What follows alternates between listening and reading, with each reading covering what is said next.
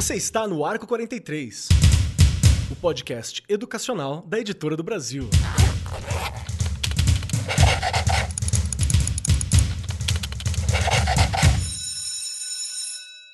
Saudações, saudações, meu querido professor, você que está aqui acompanhando com a gente, ouvindo o Arco 43 Podcast. Eu sei que eu já devo ter falado isso naquela apresentação da vinheta, mas é que hoje eu estou muito empolgado, porque o papo hoje é algo que me tange sempre. Nós vamos conversar sobre educação na periferia. Eu, eu e a Rê, a gente sempre fala daqui, a gente tem essa origem que a gente está sempre disputando. Eu ainda moro em Suzano, que é uma área periférica, extremo leste de, de São Paulo, né? Então é bem doido. Então adoro esse papo. Virei professor justamente para discutir para essas questões de desigualdade, de lutar contra isso, de promover uma inclusão social, e esse é o nosso tema de discussão hoje. E como vocês já sabem, já estão acostumados, esperam que eu anuncie, está aqui comigo ela, a discípula do grande Paulão, discípula de Paulo Freire, herdeira dos métodos educacionais, aquela que visitou todos os campos e as idades possíveis da educação, que chega a você por meio de áudio, vídeo, ondas sonoras e TV. Regiane Taveira, seja muito bem-vinda. Olá! Eu adoro a sua descrição. Cada vez está ficando melhor, hein? Cada vez você está conseguindo se superar mais e mais. Muito obrigada. E eu Você adoro. tá bem, Rê? Como é que tá as coisas por aí? Tô bem, semana terminando, como eu já falei aqui, a gente grava de sexta, não é? Sexta é o dia que a gente tá assim, ó. Mas o podcast, o Arco 43, faz a gente dar aquela levantada, né? Aquele up, não é? E hoje aí um assunto super relevante, como você já falou. Nós que viemos aí das escolas da periferia aqui de São Paulo, né? Depois de estudarmos nestas escolas, ainda fomos dar aulas nestas escolas. Então, acho que a gente tem bastante coisa para contar, para falar, pensar aí, né, que a gente até comentou isso aqui em outros programas. Será que um dia a gente vai conseguir ver essas desigualdades terminarem, acabarem?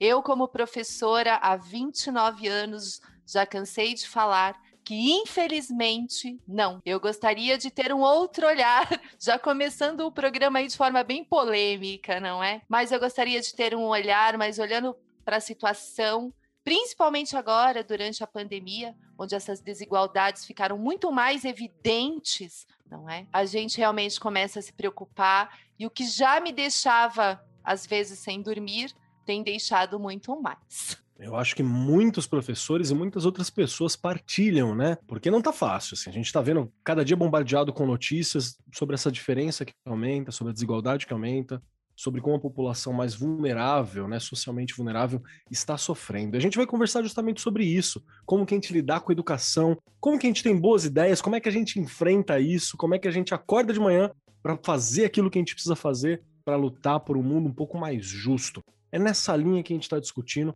é nessa linha que a gente está conversando.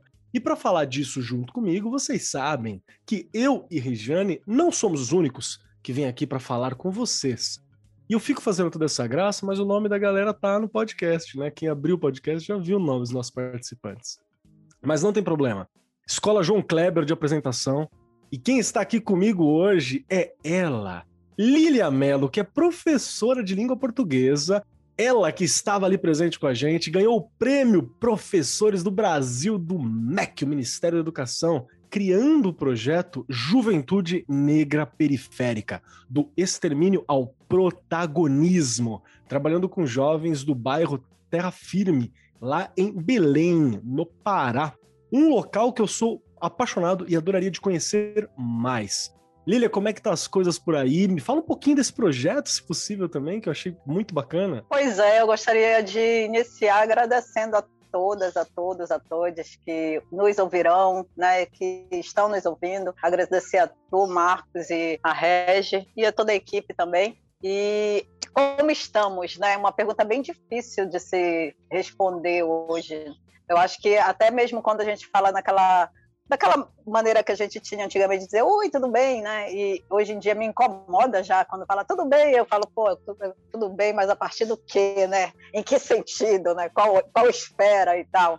E aqui em Belém, vou começar por Belém, né? Aqui em Belém está chovendo, então hoje está chovendo. E provavelmente na hora que se ouvir, quantas vezes ouvir o podcast, vai estar tá chovendo, porque Belém chove.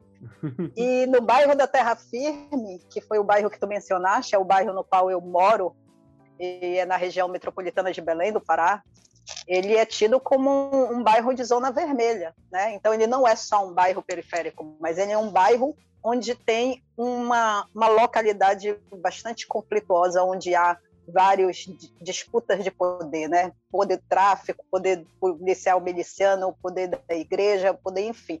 E o alvo sempre é a juventude. O jovem é o objeto maior de poder dentro desses interesses políticos. E eu sou uma professora da rede estadual de ensino que atua na segunda maior rede estadual do, do, do estado, que é a Escola Brigadeiro Fontinelli.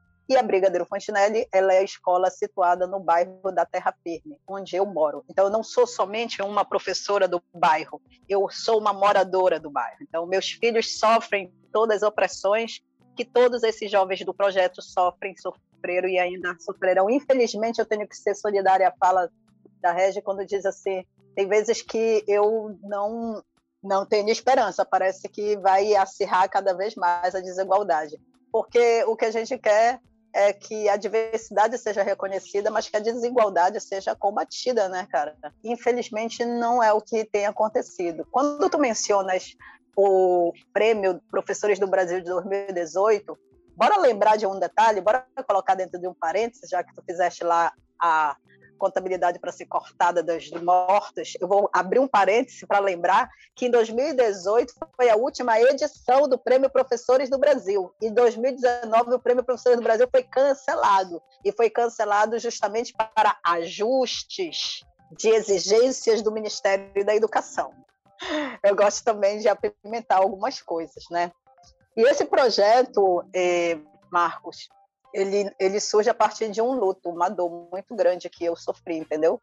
É, em novembro de 2014, é, houve uma chacina grande em Belém, uma, uma chacina que ela é tida como histórica, uma das maiores, e o bairro da Terra Firme, ele foi o bairro com o maior número de jovens mor mortos, né? o maior número morto. E aí o projeto surge, né? Não sei se já é para ir contando, se não sei como é que é, mas ele vai tendo uma, uma expansão aí, vai crescendo. Perfeito, perfeito. A gente pode voltar para falar um pouquinho mais sobre ele. E eu, eu lembro de eu ter pesquisado alguma coisa sobre o bairro da Terra Firme também. Ele, ele, é gigante, é quase uma cidade, né? Tem, sei lá, 70 mil pessoas quase que moram na região. É muito grande, né, o, o espaço. Então, acho que o impacto do, do, do projeto deve ser realmente fantástico. A gente vai ter a chance de falar um pouquinho mais. Deixa eu apresentar aqui o outro convidado que está aqui conosco, sorridente. Vocês não vão conseguir ver agora esse sorriso e um bigodinho muito fantástico que está aqui na minha tela, mas não está na de vocês, porque vocês estão no podcast. Nós só trabalhamos com áudio, principalmente. Está aqui comigo Marcelo Marques, conhecido por aí como Aldino Vilão né, um grande estudante de história e possui um canal no YouTube, o Aldino Vilão, que eu já utilizei vídeos em sala de aula lá de filosofia, trocando ideia com meus alunos. Criou esse canal inspirado pelos professores da escola pública que cursou, né? E no, depois do colegial resolveu que ia seguir carreira acadêmica. Eu queria entender como que alguém acorda de manhã e fala assim: eu vou seguir carreira acadêmica. Porque eu, não, eu, eu, tento lembrar em que momento que eu decidi isso também, assim, que eu falei, nossa, de onde veio essa ideia, né? E tá aí decodificando as palavras, as coisas complexas da história e principalmente da filosofia, tornando mais acessível e mais próximo da galera da molecada. Mais de 130 mil inscritos. Aldino, seja muito bem-vindo, meu querido. Como é que você tá aí? E que história é essa? De onde saiu? Como que você foi parar na academia, meu querido? E aí, rapaziada, forte abraço, Leão e sincero da minha parte, diretamente aqui do extremo leste de São Paulo também, certo? Aldina aqui, certo? Cumprimentando aí, nosso professor Marcos aí, a dona Regi aí, ó, a dona Lília, a gente fala a dona, né, que lá no interior, né, sou lá da 019. Aí nós chamava como? Nós chamávamos os professores de dona. A gente chamava, ô dona, isso, aquilo, aquilo, outro. Aí os professores nós chamava de professor mesmo, tá ligado? Aí vocês não ligam, não. Se eu falar dona, pá, que é, é o jeito que nós chamava lá.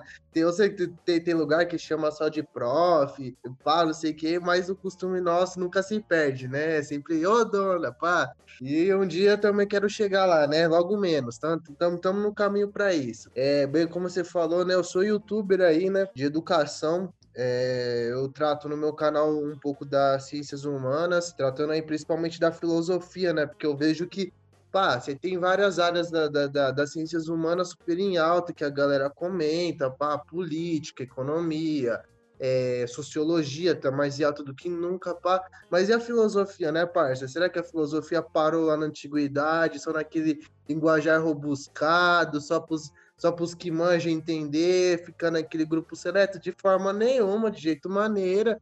O que? Nós explana geral, chama todo mundo que é fofoca, fi. Nós fala mesmo. Então a gente vem trabalhando é, desde 2020 muito é, em cima da filosofia, trazendo diversos pensadores, Karl Marx, Nietzsche, Sartre. Hoje, por exemplo, sai vídeo sobre Kierkegaard, né? Hoje, o dia que tá gravando o podcast, né? Dia 7 de maio. Não sei quando vai sair.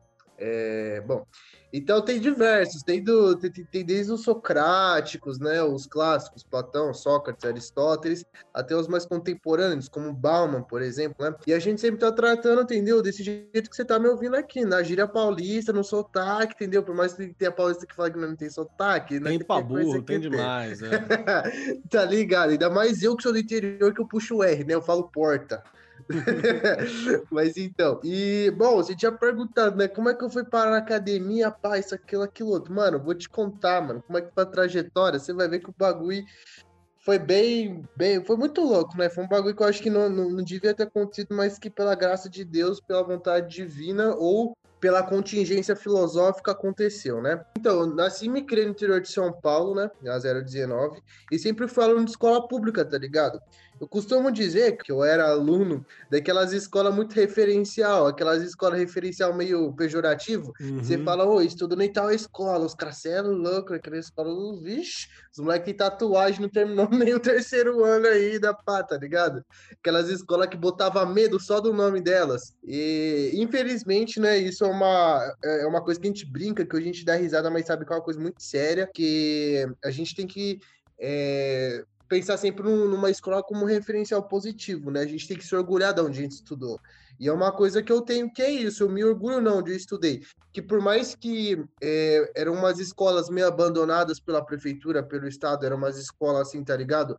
É, muito marginalizadas, era uma escola é, de pessoas comuns, assim, certo? Que não, não, não tinham acesso a, a uma cultura muito elevada, vamos dizer assim, né? Escolas que muitas vezes não tinham um livro na biblioteca da hora, você ia precisar fazer um trabalho, por exemplo, lá, sobre Aristóteles, não tinha lá o livro, a Ética ao Nicômago, Metafísica, qualquer livro de Aristóteles, então era sempre aquelas escolas, né, que é, o professor que fazia a escola, o professor que dava o sangue, o professor que suava pela escola, né? Que se dependesse do governo do estado, estava lascado. Então, e, e, eu vim então dessa origem, né? Na educação muito humilde. E desde criança eu sempre gostei muito de história, sempre fui muito fã, pá gostei muito de dinossauro, gostava muito de, de Egito, tanto que hoje eu tenho até tatuagem de hieróglifo. Sempre foi uma paixão muito grande dentro de mim. E quando eu tava ali, certo, na minha oitava, nona série ali, eu tive aula com, eu digo que o cara talvez seja a reencarnação de Paulo Freire, mano. Porque, mano, eu tive aula com o professor Caco, um professor de história incrível. Aquele professor, ele dava uma aula tão da hora, tão gostosa, que até tipo aquela galera que a gente sabe que a galera que não tem tanto interesse, a galera mais dispersa, a galera que nem, nem brisa muito nos assuntos, mano, essa galera curtia a aula dele. Todo mundo falava bem dele, todo mundo prestava atenção, todo mundo pá. Era bala na agulha mesmo as ideias do Caco. E, e conforme fui, fui tendo aula com ele, eu já gostava da matéria dele, já gostava de história. Aí começou a plantar a sementinha, né? A vozinha no meu ouvido. E se fosse eu no lugar dele? E se fosse eu ali dando aquela aula? E se fosse eu como professor ali? Como será que eu explicaria para meus alunos? Como que será que eu conduziria isso, pá? Então isso começou a plantar a sementinha da pedagogia em mim, tá ligado? Isso começou a plantar, entendeu? Eu comecei a me imaginar, pá. Aí no, no, nas aulas vagas, sei lá, ou antes dele entrar na sala, eu falei, assim, cara, como é que seria que eu daria essa aula do Caco, pá? E foi inspiração. Aí eu chego lá no ensino médio, né? Bolar, tranquilo, já com essa mentalidade de cogitando a ser professor. Vou me aprofundando, me aprofundando, me aprofundando até que da hora, vou, vou, quero ser professor. Isso entra na minha cabeça. Até, até, até o final do primeiro ano, isso já entra na minha cabeça que eu quero ser um professor inspirado pelo professor Caco e falava, mano, é uma carreira muito boa, uma carreira estabilizada, é uma carreira onde eu vou fazer uma coisa que eu gosto, que é ensinar a matéria que eu tenho de paixão e é uma coisa que eu sempre vou estar tá querendo ou não, né, ainda mais história, eu sempre vou estar tá me aprimorando, né? Hum. É, vou ter uma base cada vez mais específico naquilo. Aí que, né, 2000, 2017 acontece na famosa contingência, né? Acontece o, o elemento X na fórmula que ninguém nunca espera, né? Aí cai no meu colo que o livro do famoso Rouba Brisa, cai o nascimento da tragédia do Nietzsche. Aí eu já pensei, nossa, filosofia, nossa, que brisa, parça. Aí começo a ler, começo a ler, começo a me interessar, pá, começa a primeira leitura, não entendo nada, porque como eu tá falando mal do Sócrates, porque isso, aquilo, aquilo, outro. E isso e vai, e vai, pá. Aí eu começo a me interessar pela filosofia. Aí já, né, aí já começa a briga dentro de mim. Eu falo assim, eu vou pra história, eu vou pra filosofia, eu vou pra história, eu vou pra filosofia. Mas no meio desse caminho ainda aconteceu outro desvio. Que aí eu entro pro Senai, né? Eu comecei a fazer Senai, aí eu mudo e comecei, eu, eu termino o ensino médio à noite, né? Então eu rodei os três períodos, desde manhã, tarde e noite. Então eu tô ligado como é que é a realidade, principalmente da galera da noite, no que se Mais diz difícil, respeito né? muito. Trabalho né? e tal. Total, mano, total. Eu ainda fazia Senai na escola vizinha, que era Sumaré, tá ligado? Era mó corre, eu tinha que acordar mó cedo, morava do, do lado de lá da ponte, tá ligado? Eu tinha que atravessar a cidade pra ir lá no ponto onde a van pegava nós, aí a van levava nós pra outra cidade, era mó jet, tá ligado? Era mais de duas horas de percurso que eu fazia. Aí da hora. Fiz Senai, mas eu fiz Senai na área de mecânico de manutenção, área de exatas, nunca fui muito fã, pá, não, não desenrolava, falava, mano, você é professor de história mesmo, é isso mesmo. Aí fui lá, pá, e eu gosto. Agora chegando no momento da minha fala, né? Que eu gosto muito de enfatizar, que é a questão do incentivo, tá ligado? Muita gente às vezes confunde e fala que eu, pensa que eu faço Unicamp, ou FUSCAR, alguma universidade pública. Não. Na realidade, eu peguei bolsa numa universidade particular, mas foi pela oportunidade de fazer o vestibular daquela escola. Por quê? Porque eu não prestei nenhuma prova. Eu não prestei nenhuma prova de nenhum vestibular aquele ano, eu só fiz o Enem. Por quê? Mano, não havia informação na escola, é, não, chegava para a gente os meios, ou oh, como é que eu faço para fazer a inscrição na Unicamp? E detalhe, isso muito para os alunos que estudavam à noite, tá ligado? Os alunos que estudam à noite ficam muito alheio desses bagulho de vestibular. Não sabe como que é a data do Enem, não sabe como é que se inscreve pro Enem, a escola não dá um suporte, não, não, não fala assim, ó, ó, vai ter a inscrição da Unicamp vai abrir dia tal, vai fechar dia tal. Os alunos que não tiverem computador, que não tiverem como fazer inscrição, vem aqui para a secretaria que nós dá um salve. Não faz isso ou na USP, ou FUSCAR, qualquer vestibular, certo? Então aí você já pega, você já flagra, entendeu? Já tem um, uma dificuldade aí da galera da noite se inteirar. Isso só gera o quê? Só gera desinteresse, porque o moleque tá lá, pá, já, já, já e trabalha o dia inteiro, tá ligado? Como tinha parceiro meu que era servente pedreiro. Já não tem tanto aquele interesse, já não consegue desenvolver as atividades como uma pessoa que só estuda de manhã e tem o resto do dia livre aí já não tem nem oportunidade, nem, nem a informação de como que vai se inteirar na universidade, certo? Se eu falar para você que, tipo assim, tinha três salas do terceiro noturno onde eu estudava, certo? 90 alunos, passei alunos ali. Se 15 prestaram o Enem, eu tô falando muito, tá ligado? E é um bagulho aí discrepante, é um bagulho que nós hoje que é professor, eu me preocupo se meus alunos vão prestar um vestibular ou não. Quando eu me formar, eu vou fazer questão de tentar pegar aula à noite para incentivar meus alunos, porque eu passei mal veneno aí, certo? Muito alheio de data, muito alheio de oportunidade. Maior dificuldade para se inteirar na universidade para tentar uma vaga. Quem estuda à noite é pior ainda. Quem estuda à noite é se Deus, se, se Deus abrir oportunidade, como foi comigo, tá ligado? Porque você fica alheio de tudo, não há um incentivo, não há uma pessoa que chega e fala, ó, oh, é assim que se faz. A pessoa já passa o dia inteiro com várias várias responsas na cabeça, tem alguns trampas de jovem aprendiz ali, tendo que fazer lá os corre no, no, no escritório, por exemplo. Vários bagulho da cabeça, várias responsas no trampo, aí chega na escola, tem que fazer isso, aquilo, aquilo, outro. Eu, por exemplo, eu nem almoçava, eu nem, nem, não almoçava nem jantava em casa. Eu fazia tudo no Senai e na, na escola. Não teve um dia que, que, que de 2018 que eu jantei na minha casa. É, a realidade é que o trampo é vida para trabalho, né, cara? Acaba que a gente tem que fazer as coisas é, pelo meio do caminho, assim. Mas eu quero aproveitar uma parada que você falou agora, que eu acho que dá uma vírgula ótima para uma coisa que eu quero perguntar para Regiane. Regiane Taveira, você que tá na TV, você tá nas paradas todas, tá lá dando aula pra galera de tudo quanto é jeito para chegar, já tem trocentos anos de educação. Essa pergunta ela é para você e é dentro disso que a Lília tá puxando e que o Aldino também falou até que ponto uma baixa qualidade de educação compromete a cidadania da galera que está mais marginalizada, da galera que está mais relacionado a situações de desigualdade, assim, pelo teu olhar. Porque pelo que a gente puxou aqui, é, a Lília já puxou uma, uma, uma, questão da experiência dela, né? Tem uma situação de, de dificuldade local ali e acaba refletindo no processo da educação e no processo de ser cidadão, que acaba sendo boicotado ao longo da, da, da vida. E foi exatamente isso que o Aldino também puxou aqui. Porque a gente não está instruindo necessariamente tudo e você não consegue dar outras oportunidades na educação que não seja aquela que já é do mundo comum da galera que está colocada.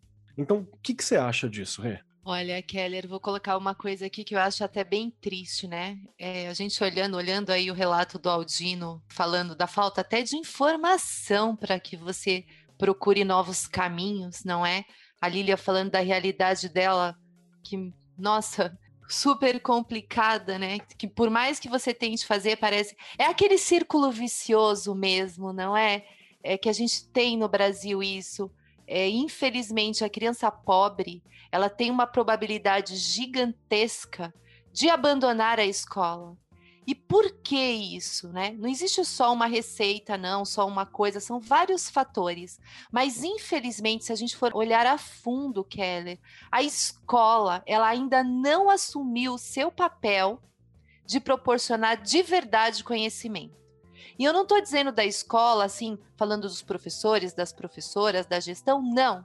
Estou falando da instituição mesmo, não é? De você assumir o seu papel com identidade e dizer assim: olha, quem passar por aqui vai, pelo menos, receber o que é necessário para continuar os seus estudos não é? O noturno, como o Aldino colocou, aí eu estudei no noturno. A gente sabe da dificuldade que é você trabalhar o dia todo e você ir à noite para a escola.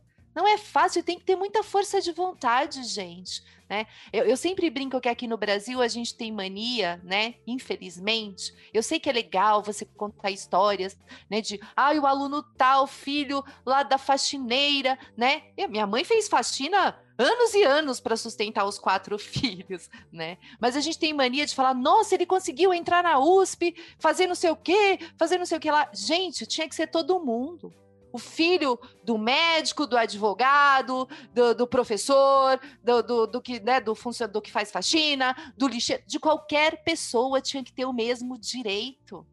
Porque senão, é o que eu falei, a probabilidade dessa criança abandonar, claro, tem os que conseguem, tem, mas são muitos os que não conseguem, gente. Então, a gente olhando para os números, não é? É só olhar o IBGE do ano passado que a gente já tem uma ideia né? Que a gente tem ali por volta de 10 milhões, 10 milhões de crianças e adolescentes que não terminaram alguma parte ali do, da educação básica. Gente, 10 milhões é muita coisa.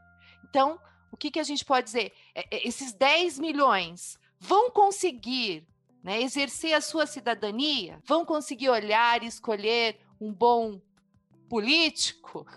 vão conseguir votar, não é? Mas, enfim, né, a gente pensar que a gente tem que dar a mesma oportunidade. E, infelizmente, a gente não tem, Kelly. Olhando para, né, para todo o contexto que a gente tem vivenciado, a gente não tem as mesmas oportunidades. Infelizmente. Eu acho bizarro isso, que a gente está levantando aqui, e quando a gente fala de instituição, da, escola como um todo, gente, ai, ai, mas na minha escola é diferente. Cara, que bom que na sua escola que é diferente. Eu acredito que tem escolas diferentes, sim, porque a gente sim. já conversou com muitos professores que estão aqui presentes disso. Sim. Mas tem que entender o seguinte: vendo a coisa como um todo no Brasil ao longo do tempo todo, ao longo de tudo que a gente está enfrentando, a gente não pode esquecer que tem três objetivos básicos da educação que é normalmente falado, que é garantir o pleno desenvolvimento do indivíduo, preparar para o exercício da cidadania e qualificar para o mercado de trabalho né? E, e às vezes a gente encontra uma falha em alguns desses três. Então, alguma coisa não está muito correta. Essa Acho... é a discussão que a gente quer fazer, né? Você me, até me lembrou da questão, né? A direito à educação de qualidade. É um direito. Um direito. E cadê a educação de qualidade? Há lugares no Brasil, que a gente está falando de um país gigantesco, há lugares no Brasil que a criança não tem nem carteira para sentar, gente. A gente sabe disso, né? A escola é um puxadinho e aí? Né? O Aldino quer falar, ele levantou a mão. Manda aí, Aldino. Adoro isso. Olha eu, com esse professor, né? Ele levantou a mão. é bem isso, parceiro. Dele, mas a escola que a lousa era, tipo, quebrada no meio para dividir com a tua sala, tá ligado? Comprava uma lousa inteira, aí quebrava no meio, aí uma parte ia pra uma sala, outra parte ia pra outra, entendeu? Não tinha cadeira suficiente para os alunos, às vezes não tinha merenda, isso, aquilo, aquilo, outro. Vixe Vários, vários, vários relatos. Tô ligado eu, já dessa realidade. Eu estudei numa escola que, inclusive, para poder dar atenção à demanda, ela tinha outros setores. Então, você tinha o matutino, das 7 às 11, aí você tinha um das 10 às, sei lá, duas da tarde, você tinha um que entrava às duas para dar vazão. Lilia, o que, que você acha dessa situação que a gente tem apresentado? Como que você observa isso? É, na verdade, eu vou tentar trazer desde a primeira fala, quando é vilão, né? Posso chamar assim? Pode chamar o sobrenome, vilão. Pode, pode, suave. Quando ele inicia reconhecendo esse orgulho, né? De dizer assim, não, porque de onde eu venho, dona, e não sei o quê e tal. E quando é, se faz, né, em todas as falas, foram feitas é, um levantamento do quanto há um plano de morte para a comunidade periférica. Né? E isso é histórico. Nós, inclusive, a periferia ela não se constrói, ela não se forma à toa. É só ver a população, 99% é uma, é população preta, né? Está na periferia. Então, os centros urbanos e os lugares privilegiados, eles não são ocupados é, predominantemente por brancos, né? É, a população preta foi o que restou, digamos assim. É, a gente costuma muito aqui, a partir do projeto, cerrar o punho e dizer que a favela é o meu quilombo, mas quando, quando o policial miliciano invade e mata os nossos, a gente percebe que, na verdade, é, é a senzala. Porque o quilombo é a fortaleza, é o lugar onde ninguém vai bater o pé, ninguém vai. É onde a gente se reconhece, a nossa identidade sociocultural, ancestral se fortalece. Né? Então, muitas vezes a gente anda dentro desse quilombo urbano porque Quilombo, pela reunião dos coletivos culturais, que também passa a servir como uma instituição escola. Da, já já vou falar um pouco sobre o que eu penso acerca de educação. Eu acredito que quando a gente pensa que a escola precisa educar e garantir esses três, essas três pilastras que tu acabaste de mencionar, é porque a gente precisa ter uma nova compreensão acerca de educação.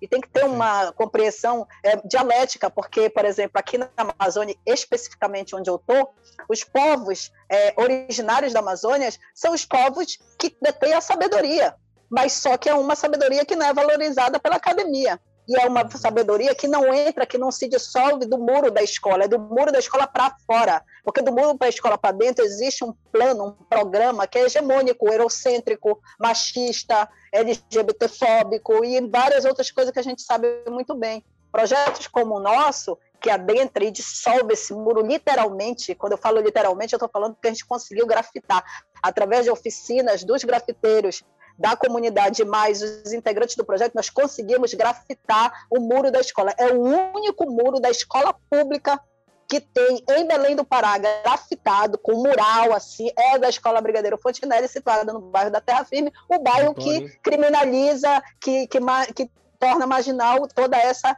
comunidade que é um sujeito de arte. Então, eu acredito que quando ela pega e fala a cadeira está quebrada, o telhado está esculhambado, é óbvio. Olha onde é que ela vai dar a fala dela.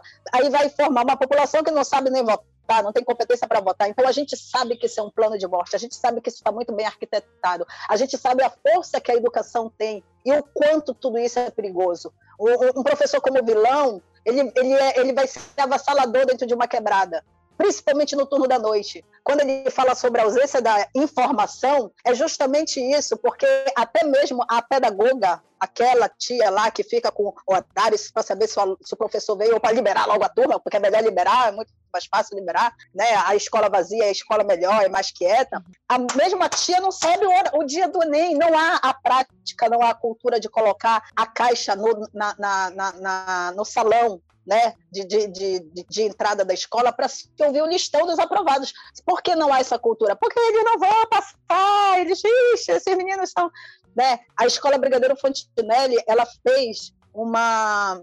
Um, como é que a gente chama? Um bloquinho teve um ano que nós fizemos um bloco, todos os alunos aprovados no vestibular. E, e encaramos a rua, fomos embora, fechando, gritando. Para mostrar passei, mesmo vitória. Para mostrar, sabe por quê? Porque a gente tem essa cultura aqui em Belém, que eu acho que também, infelizmente, é, a mostra, é, é uma mostra do quanto é segregado e o quanto é um plano para impedir que o pobre chegue na universidade. A gente tem a história do raspar a cabeça, jogar ovo e trigo e sair nos carros, coloca o calouro dentro do carro para fazer a festa. Só que na periferia, que carro, que ovo, tá doido, então vou quebrar o ovo, eu não tenho nem com almoço, entende? Então é uma parada que a gente, a gente é, comemora com a chuva e com a lama entendeu? Jogando lama um no outro, passei, pô, entendeu? É, é por aí. Mas eu acho o seguinte: eu acho não, eu acredito. Educação é, é um instrumento de transformação social. E a gente precisa reconhecer a comunidade em que está situada a escola. Quando a gente para para pensar escola, escola não é um prédio. Escola é movimento, é um fluxo de pessoas, de ideias, de construção e construção coletiva. Isso é muito importante, porque aquela tia que vende o cheiro verde ali na feira é a mãe da minha aluna. E essa minha aluna é aquela que escreve poesia, que o irmão faz o rap e que o pai tem a tornozeleira na perna porque é presidiário. É desse jeito, meu irmão. Nossa, eu adorei muito a tua fala, porque mostra muito das cores que a gente tem, né? Tem essa ideia também de que a gente usa o termo periférico para definir os locais, porque é o termo que, que foi, a gente quer ressignificar o termo também, né? Eu trabalho numa escola periférica também. Hoje eu estou em múltiplas realidades. Eu trabalho em escola particular, uma das melhores escolas da, da minha região. Trabalho numa das escolas que foi tido nos piores índices também trabalho numa, numa escola periférica, então eu sinto muito essas múltiplas realidades, assim. E o próprio termo periférico, às vezes, ele limita, porque, você, porque a gente usa ele para ressignificar, para trazer valor para um termo que era um termo meio negativo, muitas vezes, né? Que vê de uma forma negativa para falar: não, aqui tem artista, aqui tem gente que pinta, aqui tem gente que uhum. constrói, aqui tem gente que faz, ouçam-nos, né? E a gente não nega o lugar que a gente está. Né, ouçam-nos, que eu acho que isso é importante. Além dos gente... muros, né? Além é o além dos muros. dos muros. Além dos muros. Isso é super gente... importante, né? Valorizar os seus alunos, a comunidade, quem está no entorno, saber quem eles são, não é? Trazer para sua escola ali, às vezes você tem lá uma ONG que trabalha ali, né? Diversas coisas, leva na sua escola, né? Valoriza, isso daí é super importante. Aquela criança que está ali, aquele adolescente, conhecer as culturas que estão ao redor, no entorno. Resgata é? a história da sua escola, como que ela foi Isso. construída, por que, que ela está ali, saca? Isso. Uma dessas escolas que eu trabalho, ela é a única escola da região que tem o nome de um morador, de um trabalhador. O outro, Nossa, sei lá, comendador, doutor. Massa. É, comendador, Olha. doutor, soldado, dono de terra, né, prefeito, são esses nomes. E essa é a única que tem o nome do morador. Aí durante a pesquisa alguém falou: quem foi essa pessoa? Aí foi um morador da vila. Uhum. Aí teve gente que ainda falou assim: nossa, mas não é que nem a outra que tem o doutor. Assim, então, por que, que essa escola tem o nome do morador da vila? E foi descobrir que ele lutou para construir aquilo e tal. Então, eu queria pedir para você assim uma dica, algumas coisas que você você reconhece que dá para ser implantado em várias realidades e que pode ajudar a gente a valorizar a educação em escola. Porque o professor também tem dessa, a gente gosta de manuais mesmo sabendo que não existem, né? Tem coisa que é daquela realidade. Que dica que você acha que é bacana? Pois é, eu vou te dar uma dica teórica, que eu não sei te dizer se vai ser prática, mas é uma dica. E eu vou te dar uma dica prática logo para meter a mão na massa e sair tentando, né? A primeira dica teórica é o PPP, né? O Plano Político Pedagógico. Aquele documento que todo mundo sabe que existe, mas nunca ninguém viu nem leu. Né? Então, sabe assim, que é assim, incrível? A... a... gente fala de PPP aqui a cada dois ou três programas que é o professor olhar, sabe? E você levantando é perfeito. Por favor, fale. Fale que é uma realidade geral, né? do Brasil inteiro isso, por favor. Pois é, o plano político-pedagógico ele precisa ser uma construção coletiva. Ele não tem que ser uma implementação ou, é, digamos assim, ele não tem que ser uma cobrança. Olha só, o menino simplesmente chega no primeiro dia de aula, recebe uma lista e diz: não pode usar boné. Calma, mas por que não pode usar boné? O que, que o boné significa? Por que, que o chapéu antigamente era algo é, é, é, tipo é, charmoso e tal? O que, que significava tirar esse chapéu diante de alguém? E, e, e por que, que as, a, a galera hoje se identifica com isso, sabe? Existem várias situações, né? A, a garotada a partir do projeto, discute, reflete muita coisa com a gente. E automaticamente, por nós, nós termos um grupo só de pais dos integrantes do projeto, a gente ouve também muitos pais e mães. E eu vou ser professora da noite, de EJA. Os pais dos meus alunos da manhã são meus alunos à noite. Então, eu sou a professora de uma família inteira. Né? E isso facilita, óbvio, o projeto. Ah, então, eu acredito que se a gente consegue construir verdadeiramente um plano político, pedagógico, onde há a representação dos segmentos, não somente da escola, mas da comunidade, a gente já começa a, a, a perceber a mudança.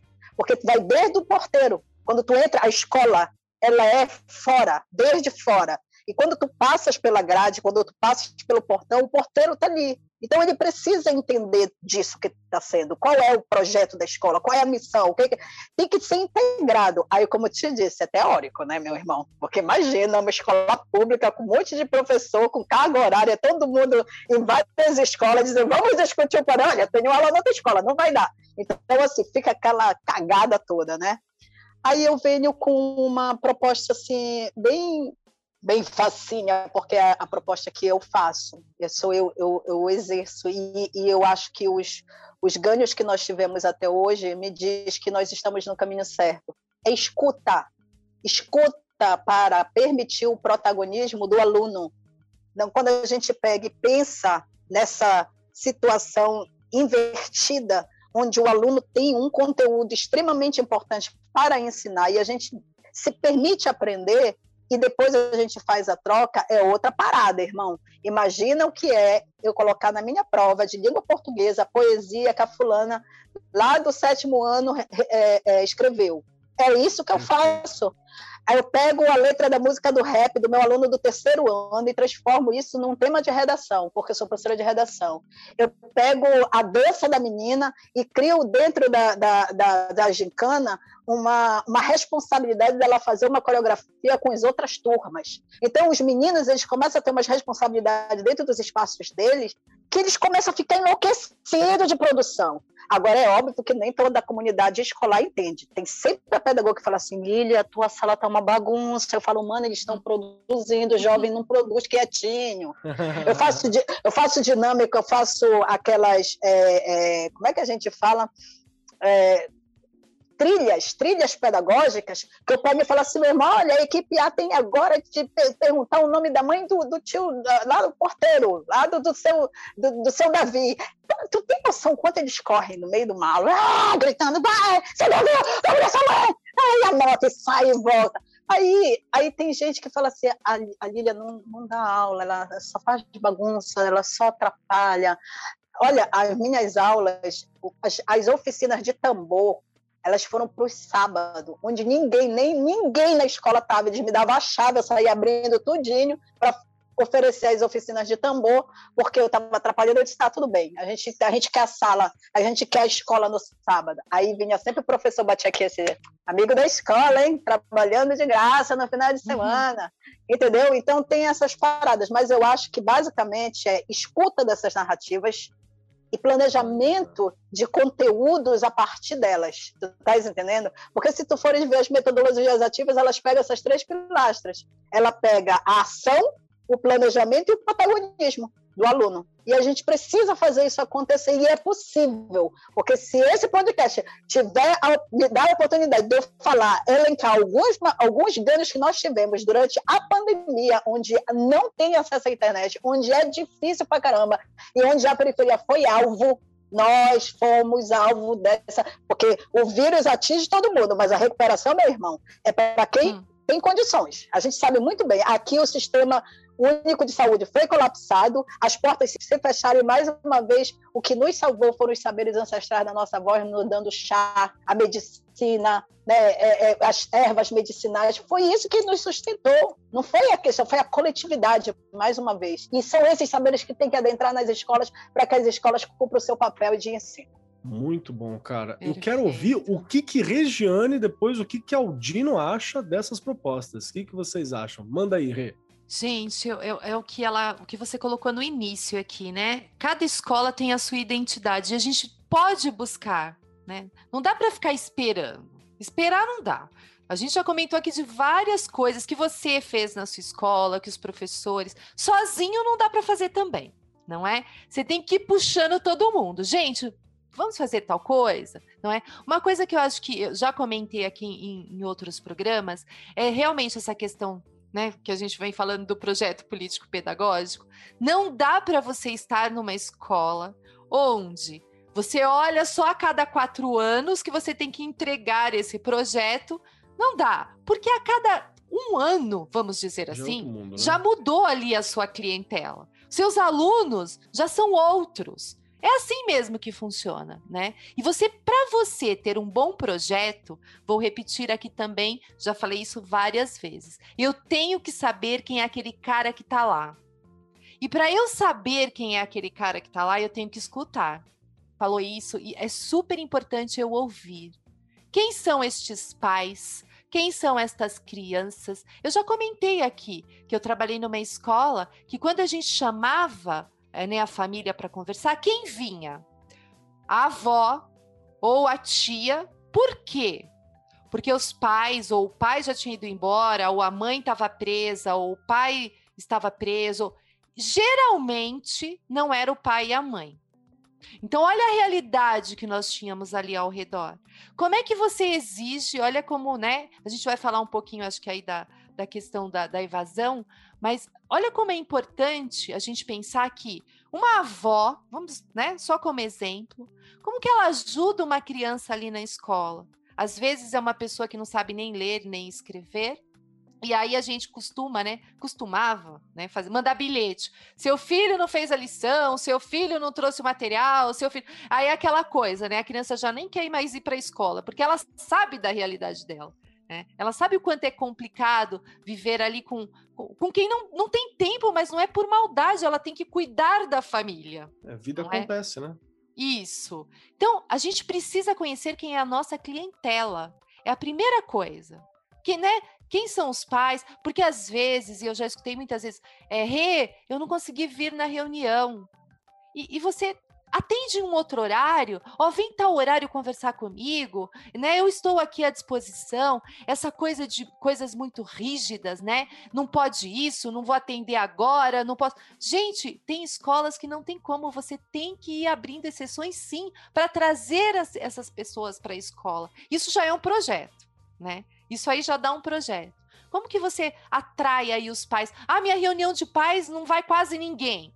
Claro, você só fala mal, moleque. Os bons, ah, esse é bom, esse é bom, pode ir embora. Fulano, fica aí, ó. A mãe do Aldino fica aí que eu quero conversar com a senhora no final da reunião.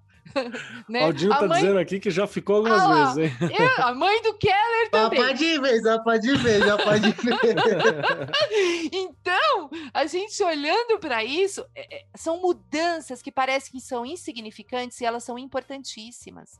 Porque é o você olhar para cada um não é? Você vai atrair a comunidade para a escola. Você não pode repelir, né?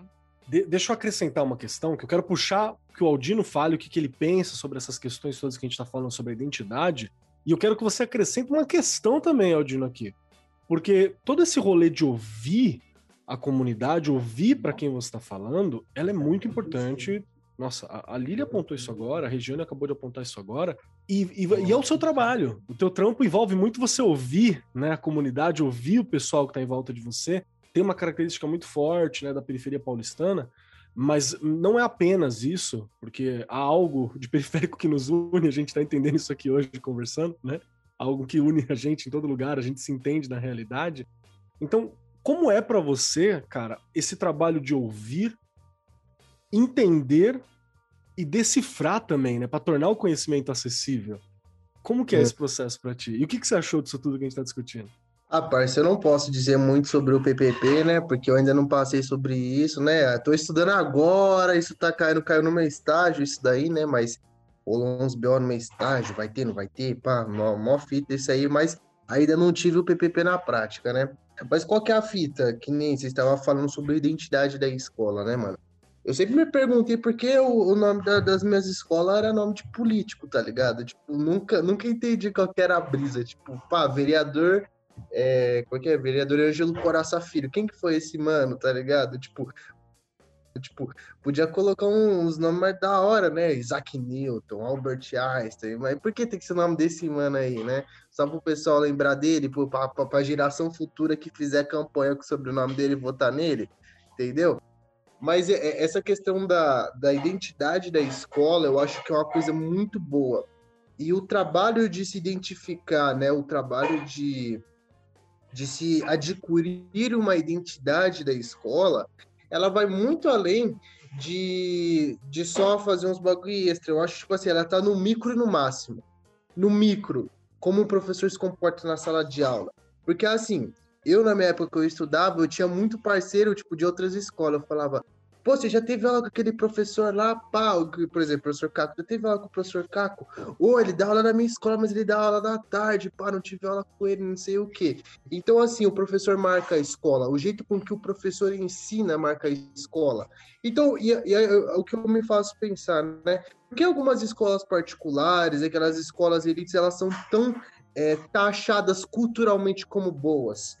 Não é só pelo prestígio, não é só pela mensalidade, é pela forma do ensino, é pela forma com que a, organização ali, tá ligado? Da diretoria, dos professores, toda aquela questão age com os alunos, age com os pais, tá ligado?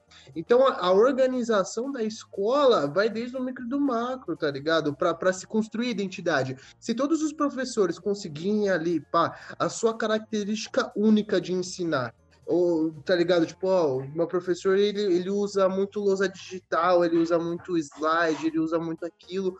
Já o outro professor é, usa mais, é, dá mais exemplo, leva a gente para fora da sala de aula, faz uns trabalhos da hora, não sei o que, isso, aquilo, aquilo. Outro professor é, faz a gente usar o celular para pesquisar, isso, aquilo, aquilo, outro. Porque eu, aí eu pergunto para vocês, né? Por que, que vocês acham que professor de educação física é tão manjado? Porque professor de educação física é os que o pessoal mais gosta, mais abraça. Por quê? Porque ele quebra o gelo, né? O professor de educação física, o trabalho dele é tirar os alunos da sala de aula. Então, o aluno quer isso, é coisa nova. E, isso constrói a identidade da escola. Vai ser, puta, aquela escola é um referencial. Por quê? Porque os professores daquela escola têm uma puta de uma metodologia muito boa. Porque as crianças aprendem, porque os alunos aprendem de verdade naquela escola. E as oficinas culturais, cara, é importantíssimo. Quando eu estudei no Padre Narciso, que foi que eu fiz do primeiro ao segundo ano, tinha aula de violão, tinha uns moleques que, que, que ensinava é, a, a campeonato de ping-pong, tinha campeonato de vôlei, tinha um monte de coisa no sábado, e, mano, rendia, rendia muita gente. Até, até ex-aluno da escola voltava lá é, para ajudar o professor no, na aula de violão, para ajudar nisso, naquilo, naquilo outro. Então, é, a escola é, ela ser uma coisa, né? Agora, se eu, se, se eu citar isso, eu vou tentar não, não me aprofundar na filosofia, né? Citar Michel Foucault, né? Além de um panóptico, né? A escola, além de uma torre de marfim de vigilância constante dos alunos encarcerados, ser literalmente um ambiente cultural, ser um ambiente ali, certo? Onde as pessoas desenvolvam não só uma habilidade ali para fazer uma soma, para fazer ali certo, uma redação, para fazer isso, aquilo outro, mas que aquela pessoa tenha é, capacidade, que aquela pessoa tenha oportunidade dela se encontrar em diversas outras coisas. Ali, a, a escola, é, eu gosto de pensar na escola como, como uma bifurcação, né? como um ambiente de duas coisas: cultura e política. Porque estudar e ensinar é um ato político. Ao mesmo tempo que uma escola deve ser um ambiente cultural. Não, não uma prisão, um panóptico, não uma coisa ali como com aquele. Como é que era aquele clipe lá da, do. Acho que é do Pink Floyd. The Wall. Esse daí mesmo. Uma escola não tem que seguir esse padrão. A escola tem que seguir, tá ligado? É, é muitas vezes um, um aluno ali que tem uma aula de um, de um esporte no sábado, vamos lá, é, um vôlei, um badminton, um ping-pong, pô, o moleque segue uma carreira naquele esporte, chega nas Olimpíadas, por quê? Porque foi incentivado pela cultura da escola, ou ali tendo uma aula de música, pá, desenvolve, é um grande músico, forma sua banda, ou segue sua vida, sua carreira como MC, como muitas vezes na quebrada, tá ligado? Então, é, essas oficinas de cultura é o que enriquece a escola não, não, deveria nem ser uma coisa específica, deveria ser uma coisa comum, né? A escola como um ambiente que proporciona as artes, que proporciona o esporte, que, propor, que proporciona tudo para o aluno se desenvolver, não só para o mercado de trabalho, não só para exercer a, fal, a, a, falsa ideia, né, que a sociedade tem sobre a cidadania, né, que não sei se como a cidadania é só você ir lá no dia da eleição e apertar o número do seu, seu candidato, né? Mas cidadania a gente sabe que é muito além disso, né? A gente for puxar lá dos fundamentos de Aristóteles, para você ser um bom cidadão, você tem que ter uma ética, né? Então, para isso, você tem que ser uma pessoa virtuosa. Para isso, você tem que ser inteligente. Para isso, você tem que saber criticar. Para isso, você tem que saber cobrar. Para isso, você tem que saber desenvolver. Então, é, a escola, muito além só dessas categorias, a escola como um ambiente que te, que te realiza um ambiente com que você se encontra. É, para mim, a escola ideal, perfeita, né? Vou sonhar igual Platão agora, né? Platão sonhava com a polis ideal, vou sonhar agora com a escola ideal. É uma escola onde o aluno se encontra, onde o aluno não é obrigado ou ele é julgado por não querer prestar um vestibular, por ele não, por ele não ser taxado de burro ou menos capaz porque ele, ele preferiu abrir uma barbearia do que prestar um vestibular para medicina ou para direito. Porque, infelizmente, isso é muito o que ocorre, né? Ah, você não quer prestar vestibular porque você não sonha. Às vezes o moleque tem, quer fazer outra parada. Às vezes o moleque quer jogar bola. Às vezes o moleque quer fazer rap, quer fazer funk. O moleque quer ir para alguma área artística e é jogado para baixo. E é justamente aí que eu acho que deveria pegar, YouTube, né? pegar, deixa e trabalhar em Entendeu? Tra trampar de YouTube, social media, tá ligado? Influencer, né? Estamos na modernidade líquida. Tô ansioso pelo molecado que não fazer podcast. Apareçam, apareçam. Olha lá, né? e você tinha perguntado também sobre a, a, questão da criação, né? Mano, justamente todos os meus vídeos, eu me baseio na, na minha experiência escolar. Quando eu vou falar, por exemplo, de René Descartes, quando eu vou lá falar sobre o dualismo cartesiano, que é um puta do assunto difícil, técnico, Sim difícil e muito profundo, porque ali você vai envolver uma questão da epistemologia. Epistemologia, para você explicar isso numa sala de 40 palavra, né? pessoas. Né? É, só a palavra epistemologia, a pessoa já desanima de aprender. Aí você pensa, né? Interior de São Paulo, 3 horas da tarde, um calor de 40 graus, o ventilador pifado, que aluno que vai prestar atenção no dualismo cartesiano? Entendeu? Mas quando eu pego essa deixa para explicar o dualismo cartesiano, eu pego um, um, exemplo é muito simples, muito simples. Eu expliquei isso para o próprio professor Clóvis de Barros Filho, que, que também é uma grande referência para mim. Você pega lá, por exemplo, o seu celular, o seu celular é o seu corpo. Por quê? Porque ele é a casca, né? Aquilo ali, é o, é o físico. A alma é o WhatsApp, certo? É o WhatsApp, por quê? Porque a alma ela recebe mensagens do seu corpo através dos cinco sentidos e também envia mensagens com as reações. O WhatsApp é a mesma fita, você vai lá, você manda uma mensagem para aquela gata, você manda figurinha, isso, aquilo, aquilo outro. Só que, pá, você ter o celular e o WhatsApp, só isso não funciona, né? Porque aí é uma coisa que você tá dentro do celular e o celular é a coisa externa. E como é que se faz a ligação desses dois? A internet, né? Não tem como você mandar uma mensagem no WhatsApp sem internet, né? Que aí não adianta nada. Da mesma forma que René Descartes vai dizer que a ligação do corpo e da alma é, o, é a glândula pineal, né? Que fica bem no meio da nossa cabeça, aqui da nossa testa, né? Como eu digo nos vídeos, no nosso pote. Como é tradicional no nosso interior dizer. E com um exemplo básico desse, o aluno consegue olhar para a palma da mão dele, para o bolso dele, para o colega do lado e já entender o conteúdo. Por quê? Porque eu lembro que vários colegas meus, quando estavam no ensino médio, tinham uma puta da dificuldade que às vezes o professor passava lá o livro. Muitas vezes o professor nem, nem explicava, nem explicava a matéria, passava o livro. Aí você vai pegar um livro de filosofia, por mais didático que seja, mano, é difícil.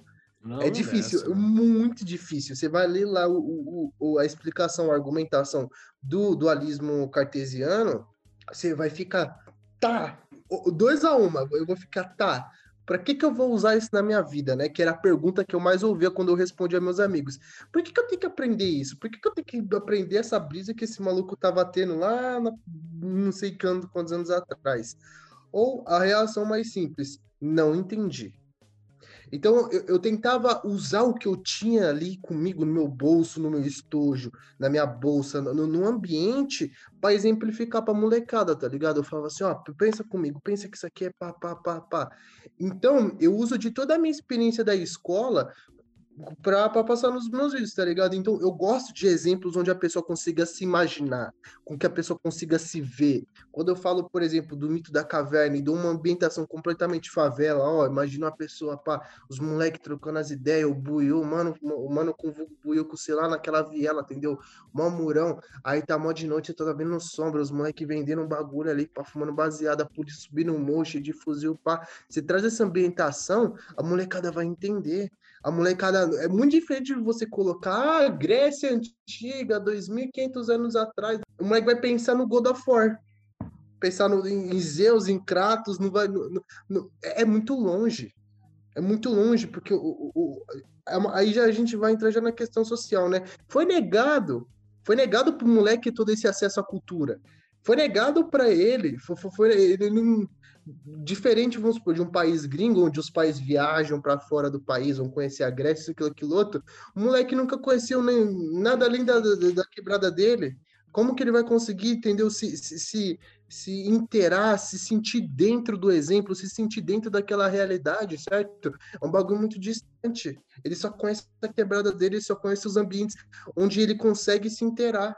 E isso é muito fora da realidade dele. Achei louca essa visão toda, cara, porque mostra muito, muito, muito das coisas que eu também enfrentei com escola, saca? Hoje, hoje, quando eu dou aula de filosofia, por exemplo, eu também tenho a mania de fazer essa parada. Eu traduzo o máximo possível e eu pego algumas aulas que eu falo assim, vamos pro texto. Vamos fazer os dois lados. A gente vai dar uma lida no texto grego original aqui, vamos lá. Em grego, mentira, que aí não dá, né? Pega o texto ali original a gente lê, não entende nada, às vezes porque é difícil mesmo. Se você pegar qualquer texto do, do início do século XX, você já vai achar o, o português muito rebuscado, a forma como está descrito, complexa, né? E aí a gente tem a explicação, a gente volta pro texto. Falei, agora? Deu para sacar? E aí você começa a ter algum, alguns trabalhos, né? E, tem, e, e, é legal você trabalhar com outros professores também para fazer essa troca. Eu quero aproveitar só para gente, a gente puxar uma, uma questão que eu estava observando agora aqui. Eu Nós posso, quatro posso cortar, Kelly? Você me deve. assim, ó, escutando o Aldino. Fica à vontade. Né, me veio aquela coisa que a gente fala aqui também o tempo inteiro: sentir-se parte daquilo. Ah, total. É. Você tem que se sentir parte daquela escola, né? Se aquele conhecimento não for para você, né? Se aquele espaço não for para você, não vai. Pronto, você não quer ficar lá dentro, você vai querer sair correndo, né? Ele dando os exemplos é, é muito gostoso porque faz com que você queira estar ali ouvindo, porque faz parte daquilo que você vive, né? Escutar algo que não tem nada a ver. Eu escutei minha filha falar várias vezes: para que que eu tô aprendendo isso? Quantas né? vezes e, a gente não falou isso, né? Meu Deus! e aí eu, como mãe e professora, falava: porque tem que aprender, porque você vai falar o quê? Você vai falar, realmente, isso aí é uma porcaria. Gente, é difícil, mas acabou, não dá mais para ter uma escola dessa, né? Essa escola já está ultrapassada. Não dá mais para dizer, não, é assim mesmo e acabou. Não existe mais isso. A gente quer criar o quê? Seres que pensam, que criticam, que conseguem né? É, olhar para a sua realidade e tentar transformá-la. Se a gente continuar fazendo com que eles né, só escutem né, a educação bancária, só escutem, não entendem nada, mas tudo bem, a gente realmente nunca vai transformar a nossa realidade. Perfeito, perfeito mesmo. E, e é mais um pouco do que a gente estava conversando. A, a, a Lília puxou isso logo no começo, né? Para identificar a realidade, você valoriza os saberes que estão ali. Por que, que a, os, os, saberes dos povos originários, né? Os povos indígenas estão ali colocados, você ignora. A galera tá ali antes de você, a galera tá fazendo o possível para continuar ali depois de você. Né? Eles continuam com aquele, com aquele conhecimento. Por que, que você desvaloriza? Ah, mas aqui é, onde eu tem tô, uma tem... outra... Pode falar, Lilia, por favor. É, tem uma outra coisa que é importante a gente lembrar, né? Porque quando a gente está nessa, é, nessa educação contra-hegemônica e a gente trabalha muito essa postura, essa conduta dialógica, é muito importante a linguagem, né? Sim. Porque como é que tu vais dialogar com alguém sem é, é, utilizar a mesma linguagem desse alguém? ele não vai te entender. Então, a, a, a, o que ele faz, eu vou continuar falando só o sobrenome, que eu tenho mania de chamar o sobrenome. O que o vilão faz é entrar na vibe da, da galera, até pela pouca idade que tem, né? Essa linguagem que já flui, que já é uma parada muito. E esse contexto que a gente vive, eu fiz muito isso, eu faço muito isso, no, embora já não tenha né, tão pouca idade, mas faço muito isso com a galera. Quando eu entro em sala de aula, que eu começo a falar, a galera se olha e fala assim: que professora é essa? Mas e acontece da gíria, conheci... né? A gente faz uma gíria que não é mais famosa, né? Só a gente sabe. Ah, e acabou a gíria faz 10 anos. Assim. isso acontece demais. Não, mas aí para isso serve a rede, né? A gente faz a rede vai aprendendo para não pagar esses micos. Mas, por exemplo, é, eu fiz uma roda quando a Regi fala sobre conhecer os pais, que são muito importantes, não é conhecer somente os alunos, mas conhecer os pais. Aí faz a reunião, quem é que vem? Vem a avó, por quê? Porque o pai morreu. É, é, esse, essas histórias, elas são muito marcantes, principalmente na periferia, que predominantemente a família não é planejada e nem estruturada, né? não, não há esse planejamento, não, não há essa estrutura. E eu, numa roda de conversa com as minhas alunas do nono ano, preste atenção, do nono ano, uma roda de conversa, eu detectei porque elas revelaram na, na, no diálogo nove meninas abusadas pelos seus próprios pais. Desses nove, eram cinco eram biológicos. E aí o que que tu fazes com isso? Só para tu teres uma ideia, o resultado disso, porque isso foi, foi terrível, teve negócio de conselho tutelar, eu me envolvi, aí tinha uma história de que um dos pais era um traficante, não podia mexer porque toda a família sabia, e no seu... É, é uma coisa assim, né? O que resultou disso foi o grupo de Poesia Preta, onde a coordenadora hoje é uma jovem, que lá no início do projeto, ela, era, ela foi minha aluna desde o ensino fundamental, ela ela teve o fortalecimento da poesia, né? Escreveu, publicou o ano passado no livro a poesia dela, juntou outras meninas e agora é, construiu, inaugurou o Poame, onde a gente faz os saraus e as meninas recitam poesias autorais. Inclusive, muitas delas conseguiram recitar e fazer sarau ao, ao, lado das suas referências, porque Djamila veio aqui, Conceição Evaristo veio aqui, é, o, o Nelson Maca vieram, todos eles né, vieram na escola para conhecer o projeto por essa ligação. Então, olha só, é, de repente a professora de língua portuguesa passa um texto de um autor que é vivo e que fala a tua linguagem. Mas para isso a gente faz assim, porque o pai vai lá na porta dizer, mas o meu filho está com uma dança que tem, que chama o capeta, é o demônio lá, porque a gente fala de Exu, né? Aí vai uma, uma mãe lá dizendo, mas essa poesia tem filha da assim, mas tia, é a nossa língua, entendeu? A gramática normativa não, não fala, mas tem lá, né, o baixo calão.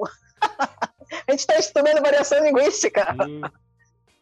Nossa, mas é, é, muito real essa questão. O que eu achei bonito dessa história que você falou, principal, foi que Vamos acabar com essa história de periferia só tragédia, tá, gente? Porque isso. você tem uma coisa que a gente sabe fazer é transformar tragédia em arte, em coisa bonita. Isso a gente manja muito, assim, saca? Verdade. Isso é uma coisa que a gente faz bem. Então eu adorei que de uma situação difícil você gera um projeto inteiro, gigantesco, que vai inspirar mais uma galera para trabalhar e que principalmente vai ajudar a instruir sobre determinadas situações para que situações não se repitam assim. Se isso não é educação, nada mais é, né? Verdade. Se esse processo de mudança da realidade não for educação, acho que nada mais é.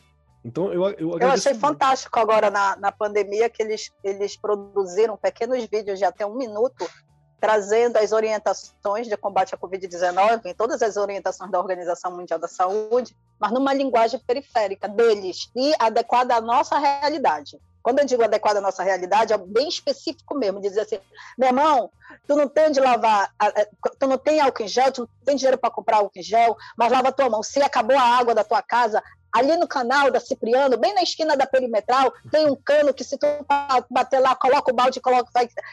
É só quem está ligado, antenado, sabe. Todo mundo sabe onde é o canal da Cipriano com a perimetral. E todo mundo sabe desse cano. Aí o que acontece? Esse vídeo ele foi disseminado nas escolas e nas, nas periferias, e aí eles mudavam só a localidade do cano, porque tudo na beira do a gente sabe, na beira do canal tem, tem aquele cano. cano lá. Perfeito, Lili, olha. Nossa, incrível. Rê, o que, que você tá achando sobre toda essa questão que a gente tá Gente, tá que delícia, de, né? Primeiro que eu tô assim, né? é tão gostoso, porque a Lili lá longe da gente, mas parece que ela tá tão perto. É tão, Mesmos problemas, é? né? Mesmas questões. Isso. O Aldino, que me lembrou, assim, muitos alunos que já passaram aí pela minha vida, que era tão gostoso ouvir. E quando ele comentou que ele teve um modelo de professor que ele quis, orgulho, né? que ele se inspirou. Gente, olha, olha a nossa profissão, como ela é. ela é tão importante. Eu escutei uma vez da minha mãe, né? Minha mãe foi servente de escola há muitos anos, e ela dizia assim: o professor é tudo. Às vezes a criança pode não ter na casa dela pai, mãe e tal, mas se ele encontrar um professor pelo caminho que, ó, dê um cliquezinho, muda a vida desse cara. Dá uma salvada, né? Isso. E olha que a minha mãe não fez faculdade, não fez nada disso, não. Mas ela sempre disse isso. Um professor pode mudar a vida de uma criança. E, e eu concordo plenamente. O Aldino falou isso, a Lili fazendo esse trabalho lá. E meu Deus do céu, né? Num lugar que a gente fala, a gente está aqui em São Paulo, ainda a gente tem muitas coisas que a gente consegue buscar, ajuda tal. A gente sabe da realidade ali, que não é assim, né? Então, olha, realmente eu estou muito feliz, porque escutando tudo isso te dá tanta vontade de continuar ainda, olha lá. Não é? Isso faz muito parte do processo. Eu adorei muito esse papo e eu acho que a gente ainda tem muita coisa para conversar sobre outros aspectos, sobre outras questões, sobrou muita coisa da pauta que a gente tinha dado uma rascunhada aqui. Então já vou deixar no ar o convite para a gente sentar novamente numa mesa, conversar sobre outras questões que a gente tem na educação do dia a dia, que eu acho que isso é importante, conversar sobre linguagem, conversar sobre produção de jovem, conversar sobre família, periferia e escola, que é um que dá um, um podcast inteiro só falar sobre essa relação. Não acha que o pai não vai participar, não, que ele vai participar, ele vai entrar lá dentro, e é bom que participe. Falar sobre as questões das infraestruturas, falar sobre projetos que nós estamos fazendo. Acho que tudo isso ainda cabe muito espaço. Infelizmente, por questão de tempo, a gente não vai conseguir discutir tudo isso hoje. E eu agradeço muito a presença desses dois queridões que estão aqui. Mas, antes de podermos ir para o fim, o nosso ouvinte já sabe e aguarda esse momento. Porque para poder desligar, para poder sair desta rede, desta sala, desta prisão de tela, que todo lugar que eu olho agora tem uma tela, sabe? Eu tô olhando no espelho, eu tô com medo de, de pular uma, uma reunião do Zoom, do, do Meets, assim. Então, todo lugar agora a gente tem uma tela. E para você poder sair daqui, não ficar preso neste local, você tem que responder a três questões. Todo mundo aqui presente tem que responder três questões que pega de surpresa. Esse é parte do objetivo. Por isso que a gente não conta. Não foi me informado e as três isso. questões. Não foi, então tá certo. Não é para ser informado mesmo. e as três questões são difíceis, hein? Se prepara. Vou até dar aquela limpeza na, na garganta aqui que é para deixar mais grave na hora de falar sobre as três questões. Ai, meu Deus. E elas são: a primeira, você gostou desse programa? Tem que responder um de cada vez, calma, devagar. E da, a segunda, a segunda questão é: quem gostou de você, quer conversar mais, como que te encontra? Você precisa deixar aqui uma forma de te achar. E a terceira questão, e talvez a mais difícil de todas, é: o que você gostaria de deixar ecoando nos corações e nos ouvidos dos nossos ouvintes ao longo da semana? Pode ser uma dica, pode ser um conselho, pode ser uma frase, pode ser um pensamento, um vídeo, algo que você viu, assistiu, um pedacinho seu que possa ser compartilhado com os nossos ouvintes e ao longo da semana, quando eles forem pensar naquilo, ter um contato com esse material, falar assim: olha lá, lembrei da Lília, lembrei do Aldino, lembrei da Regiane, do Keller, e para dar tempo dos nossos convidados pensarem, Regiane Taveira, você, que é a minha querida companheira de diversos podcasts, estamos há muitas horas juntos aqui, Verdade. lado a lado. Responda para mim as três questões que você responde todas as semanas. Você amei, amei, amei. Que delícia de programa. Já quero aí realmente agradecer muito aí a Lili e o Aldino. Foi uma delícia, né? Eu quero realmente repetir.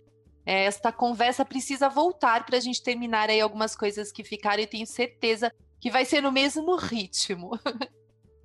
para me encontrar, tô no Instagram, no Facebook, tô aqui no Arco 43. É o que eu falo, tô por aí. Vocês me encontram. E durante a nossa conversa, eu escrevi de novo, olha isso fui pensando em tudo que a gente estava falando aqui e fui me empolgando com as falas dos convidados, com a sua. E saiu um negocinho aqui que eu vou ler, tá bom? Vamos lá. Ouviram do Ipiranga um grito de socorro. Este socorro estamos gritando desde que o nosso país foi invadido e alguns dizem colonizado. Este grito é o grito de quem, neste país, ainda não tem voz, ainda não consegue terminar de cursar a educação básica, ainda não possui um bom trabalho. Enfim, vamos continuar gritando e lutando por igualdade, por uma escola melhor, uma escola que todo aluno e aluna tenha realmente direito a uma educação de qualidade. Uou! Rapaz, parabéns, hein? Muito bom. É, eu sei que a Regiane acabou de subir o nível com essa, essa construção autoral aqui que ela acabou de fazer pra gente. Mas vamos lá, se prepare. Aldino Vilão, você que foi chamado de vilão aqui apenas pelo seu sobrenome, que agora está no momento lúgubre, vocês não estão vendo, mas ele está numa cena meio escura assim na foto. Aldino, você tem aqui três questões para responder para a gente para poder cestar, senão não cestarás. Tem que responder ou você está preso aqui nesse limbo da internet. A primeira dela é: você gostou deste programa? A segunda, como a gente acha você se a gente quiser saber mais, quiser acompanhar, se você quer ser achado. E a terceira questão, o que, que você deixa ecoando os corações e ouvidos dos nossos ouvintes? Você é louco, adorei, mano. Nossa, que papo gostoso, que papo da hora, mano. Já pode contar comigo, marcar aí a próxima edição aí com nós, mano, que nós encosta assim, satisfação enorme poder expor umas ideias, certo? Falar de muita coisa aqui. ainda tem muito mais para ser falado, né? Tem muita coisa aí ainda para a gente discutir, para a gente pôr em vigor, certo? Para a gente relembrar dos nossos tempos e aí, certo? Acrescentar aí na vivência de cada um, seja de professor, de aluno, de ouvinte, de todo mundo aí. E para onde vocês podem me achar? Mano, é só você jogar em qualquer rede social. Especial eu peço aí para vocês no YouTube. Aldino Vilão com o A-U-D-N-O Vilão, certo? Você vai encontrar lá o meu canal, eu tenho aí, certo, já 130 mil inscritos. Tem diversas aulas e, ó, minha, as minhas aulas já, já disse em diversos lugares e repito aqui, é de uso público aí, certo? Para escola, para escola. Se você é professor de filosofia, história, sociologia, gostaria de pegar um vídeo meu aí, certo? Ou é, um trecho, quiser passar na sua aula aí, passa lá, mano, manda lá para nós. Eu, eu, recebo direto, direto, vários alunos falando assim, pô, professor passou seu vídeo na aula online, pô, meu professor pegou um vídeo seu e fez uma questão na prova sobre isso, pá, não sei o que. Também no começo do ano tive a honra de ser canonizado como filósofo lá na Unicamp, certo? Pegaram um vídeo meu e colocaram como uma questão na, na segunda fase da Unicamp desse ano. E eu fico lisonjeado. E também estou no Instagram, o Dino Vilão lá, certo?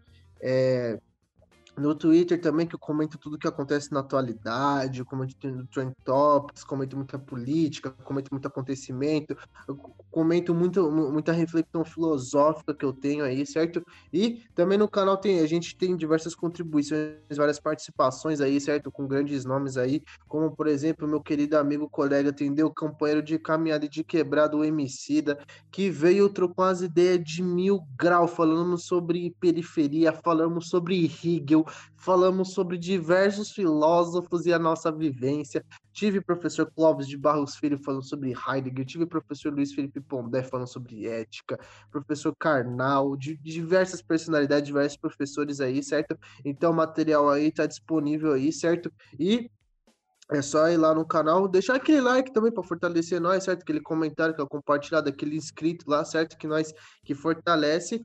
E uma coisa que eu posso deixar para inspirar vocês, certo? É uma deixa de Paulo Freire, né? Se, se se a educação não é libertadora, né? O sonho do, do oprimido é ser o opressor, né? Então, a gente tem que pensar o nosso papel de professores, não como aquele professor que vai ensinar um mais um, não aquele professor que vai ensinar o verbo to be, que vai ensinar aí, certo? Sujeito, predicado, isso, aquilo, aquilo, outro. A gente tem que pensar que nós somos professores que vai tirar as amarras que a sociedade coloca, aqueles rótulos que já vêm, certo? Da discriminação social, que já nasce com o aluno. Muitas vezes já nasce nasce condenado apenas pela sua cor da pele, pela sua sexualidade, pelo lugar onde mora, pela sua localização geográfica. O nosso papel como professor é libertar isso de cada aluno, de cada pessoa ali, certo, que senta na cadeira para escutar nós. Até os próprios pais, certo, na, na, na, reunião pedagógica, isso, aquilo, aquilo, outro, para trocar as ideias, falar pro pai, oh, incentiva o seu filho, pô, conversar com seu filho, instruir ele estudar é o maior ato político que você pode contribuir para ele, certo? Então a gente tem que pensar no nosso papel como libertadores, como professores. Que cada um de nós vamos mudar a vida dos nossos alunos, assim como eu tive meus professores aí, certo? Tive o professor Caco, tive diversos outros professores, professor Fábio também, me ajudou muito a, a, na minha inspiração didática, de como eu me comporto, de, da, da, da forma com que eu explico, e, mano, diversos nomes aí, e que nós sejamos não mais um professor que o aluno vai lembrar, pô, tive aula com ele, mas eu, você, você, a gente seja lembrado como o professor que mudou a história daquele aluno, aquele professor que incentivou aquele aluno para que ele seja o que ele quiser, para que aquele aluno seja o melhor, né? É, parafraseando também um filósofo que eu gosto muito, que é Aristóteles, né? Que nós sejamos aquele professor que vai mostrar para o aluno qual é, a, qual é a sua virtude, qual é o seu papel no universo, qual é o seu papel nessa vida, certo? E o papel, quem escolhe é nós. Nós que construímos esse papel. Então, que nós sejamos esses professores, certo? Que não vamos criar mais um robozinho, mais um aluno aprovado pelo sistema, mas que nós venhamos construir uma pessoa de verdade. Nós venhamos construir aí, certo? Mais um, uma pessoa que vai fazer a diferença na sociedade. E é isso, satisfação total aí, certo? Professor Marcos, a dona Lília, a dona Regiane aí, certo? A todas as donas que estão ouvindo nós aí, as professoras, os professores aí, certo? Todo mundo aí, muito obrigado aí pelo convite, por você, ouvinte maravilhoso que nos escuta, certo? E para fechar com chave de ouro aqui, um forte abraço, cheiro a massa, certo? Diretamente aqui da 011, Zona Leste. É nóis, muito obrigado, meu querido. Obrigado pelo seu tempo, cara. Obrigado pela atenção, pelo carisma pelas tuas palavras, por dividir aqui com a gente esse momento incrível de conhecimento mesmo, de troca, de formação que a gente está fazendo. E agora vamos lá, Lilia Mello. Lilia Mello, você tem que responder as três questões ou você não conseguirá sair deste espaço aqui. Né? Ficará presa conosco. Tudo bem que a gente já teve uma, uma mensagem aqui da galera da produção falando assim: esse papo tá tão legal que por mim ficava até domingo. Por mim também, mas a gente tem né, para cuidar, coisa para fazer, casa para limpar, né? Texto para escrever, então fica complicado. Lilia, três questões para a gente poder sair deste espaço aqui, refletindo ao longo da semana. A primeira delas, se você gostou do programa. A segunda, como a gente te encontra e se você quer ser encontrada. E a terceira delas, o que você deixa ecoando em nossos corações e mentes. Uh, eu amei embora é, tenha dado um friozinho na barriga, mas foi aquele friozinho da barriga que nossos alunos sentem quando a aula é bacana, sabe? Que eles ficam assim, oriçados e tal, atiçados. Então, eu amei. Gostaria muito de agradecer a vocês pelo convite mais uma vez e aos ouvintes também. É, como é que me acham? Nas redes sociais, no Instagram é Lilia com A, Lilia Melo TF, TF de Terra Firme. Só que esse endereço ele vem com um parênteses. Eu gostaria muito que o vilão divulgasse a minha, a minha rede social na rede dele, para eu ganhar seguidores. tu pode fazer isso? Marca nós lá, marca nós lá no arroba que nós manda. Tá. E, assim, o meu recadinho, né? Eu queria primeiro falar com os professores, as professoras para dizer que tá tudo bem, tá tudo bem. Nós estamos fazendo o máximo dentro da estrutura que não temos. É, professor e professor que leva projeto e projeto social, ele realmente faz isso por amor e por acreditar nessa parada. E isso é real. Mas às vezes a gente tem uma mania de carregar um peso que não é nosso nas costas nós precisávamos e precisamos muito de estrutura, e essa estrutura, infelizmente, não é dada. Nós precisávamos e precisamos muito de valorização, e essa valorização aqui no Brasil está bem difícil. Então, o que a gente precisa mesmo é acreditar e confiar de que nós não estamos sozinhos. E o pouco que a gente faz já transforma a vida de muita gente. E ainda que transforme a vida somente de uma pessoa, uma pessoa é uma vida, é toda uma geração. Então, se a gente cumpre com esse papel, já valeu a pena, sabe? É não, não desistir, não desistir mesmo. É, mesmo dentro da periferia, mesmo dentro dos conflitos políticos, mesmo dentro dos conflitos e das desigualdades sociais e da falta do acesso, mas a gente precisa acreditar que é possível e a gente sabe quando o retorno vem, quando a gente olha nos olhos dos nossos alunos. Muitos retornos não são, não são, não chegam até a gente, mas ali na frente, lá alguém fala alguma coisa, a gente fala: caramba, foi meu aluno, não estou acreditando. E a gente vê o quanto é importante nosso trabalho, beleza? Para a juventude, eu digo o seguinte, galera: não cai nessa desse plano de morte, viu? Isso é tudo enganação. A gente tem tanto poder, tanto poder que eles morrem de medo da gente e não dá o que a gente precisa para que a gente chegue onde a gente pode chegar. Porque, na verdade, a gente não chega não porque não pode, mas é porque estão impedindo de chegar né? Então, assim, a gente está chegando mesmo com todo esse plano de morte, a gente está furando todos os sistemas, a gente está roendo por dentro, a gente está dando certo. E cada vez mais a gente está ocupando nossos espaços, nossos espaços que é de direito, e um direito que é roubado, roubado constantemente. Mas tem muito preto na universidade, tem muita preta na universidade, é muita poesia preta, é muito povo preto, é muito povo indígena, é muito povo quilombola, e a gente vai cada vez mais ocupar e restaurar e resgatar tudo que foi roubado. Então, é pisar o pé na porta, galera, e sair invadindo, vai rasgando tudo mesmo. E a minha poesia é o seguinte: para professores que trabalham com linguagem, dá uma lida em Lélia Gonzalez, Lélia Gonzalez, tá? Eu trabalho com português, não com português. E eu venho com a inspiração da Lélia Gonzalez. E a Janine Rodrigues também, que tem uma literatura fantástica afro, mas a minha referência hoje vai ser o Nelson Maca, o autor da Gramática da Ira. E aí eu vou ler para vocês o Calma Rapaz. Então, eu resolvi afundar os negreiros e afogar capitães e marinheiros do empreendimento, no mesmo sal do mesmo mar que me sugava o resto corroído. Foi quando esta voz sussurrou ao meu ouvido: Calma, rapaz. Então eu resolvi incendiar a Casa Grande e queimar sinhais e senhores, na mesma fogueira que aquecia o ferro que me fritava a carne. Foi quando esta voz sussurrou ao meu ouvido: Calma, rapaz. Então eu resolvi alvejar a cabeça do capitão do mato para dominar o campo de batalha em que eu vivia, com o mesmo trabuco que me atingia as costas quando eu fugia. Foi quando uma voz sussurrou ao meu ouvido: Calma, rapaz. Então eu resolvi cortar a garganta da princesa de Maio para exterminar de vez com as falácias da abolição, com a mesma lâmina que me decepava os dedos de negro fujão. Foi quando esta voz sussurrou ao meu ouvido: Calma, rapaz. Então eu resolvi sequestrar o dono da fábrica para reparar as deficiências do meu salário, que é mínimo, com a mesma neutralidade que me sequestraram a minha força ativa foi quando esta voz sussurrou ao meu ouvido: Calma, rapaz. Então eu resolvi socar a boca do primeiro filho da p... que me aquecesse para sangrar de vez com as oligarquias dos que sempre nos calam, com o mesmo punho cerrado que sempre nos socaram. Mas foi quando esta voz sussurrou ao meu ouvido: Calma, rapaz. Calma, rapaz. Calma, rapaz. É isso. Muito bom, muito bom. Muito obrigado, Lília. Obrigado mesmo por compartilhar toda a tua experiência, a tua vivência. Obrigado pelo seu tempo, por estar aqui com a gente. Sei que hoje em dia está sempre mais difícil, né? As coisas que a gente está fazendo, muito ocupado. O professor está com essa carga horária gigantesca de trabalho que não acaba. Então eu agradeço muito, muito mesmo, viu? Obrigado e te aguardo aqui numa outra oportunidade.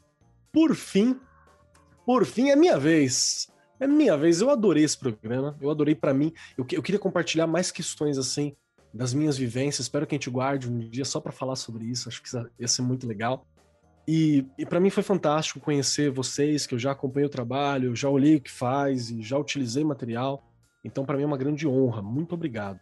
Agradeço o nosso ouvinte, claro, que está aqui com a gente, acompanhando, curtindo, participando. Quero saber o que vocês acharam desse programa, por favor. Mandem feedbacks para nós, que a gente adora saber, adora conversar com vocês. E quem quiser me encontrar, arroba Marcos Keller na maioria dos lugares, arroba Keller no Instagram, e vocês me acham por aí porque não tem tantos Marcos Kellers disponíveis. Né? Então um deles vai acabar sendo eu.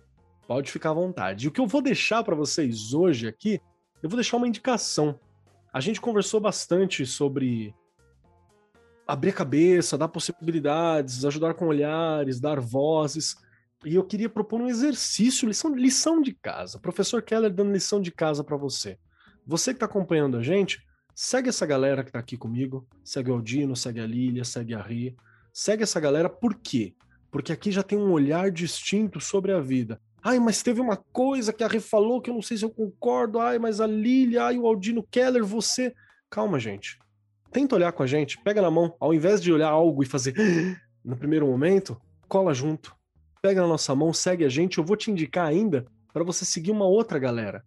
Vai lá no Instagram, segue, por exemplo, a Alice Patachó, que é uma influencer que fala muito sobre essas questões indígenas. Segue gente de todo tipo, não se limita, não fica na bolha, olha outros olhares. Por quê? Porque a grande sacada da educação, na minha cabeça, assim, e é o Keller falando, por favor, na minha cabeça é você dar possibilidade. Não tem problema se o cara quer trampar de uma parada que o pai dele trampou, a mina quer trampar de uma parada que você acha, professor, que, que seria outra coisa, não é essa a questão. A questão é que você está dando uma oportunidade. Deixa fazer a escolha. O problema é quando a gente não tem oportunidade de escolha. O problema é quando aquele, aquele destino, aquela vida é única. É esse que é o problema, é contra isso que a gente luta. Então abra tua cabeça, veja outros olhares, cumprimente outras visões de mundo, veja a galera da tua vila e dê oportunidade para os seus alunos, para que eles façam essa escolha por eles. E é isso. No mais, foi um prazer ter todos vocês aqui. Eu sou Marcos Keller e até semana que vem. Este programa foi apresentado por Marcos Keller e Regiane Taveira. Gravação e edição Agência Bowie. Produzido pelo Departamento de Marketing da Editora do Brasil. Gerência de Marketing Helena Poças Leitão. Coordenação de Marketing Lívia Garcia. Siga-nos nas redes sociais: facebook.com barra Editora do Brasil, twitter.com barra Editora do Brasil, instagram.com barra Editora do Brasil underline oficial e youtube.com barra Editora do Brasil. As opiniões expressas no programa são de responsabilidade dos respectivos convidados e não expressam necessariamente a opinião da Editora do Brasil ou de seus colaboradores.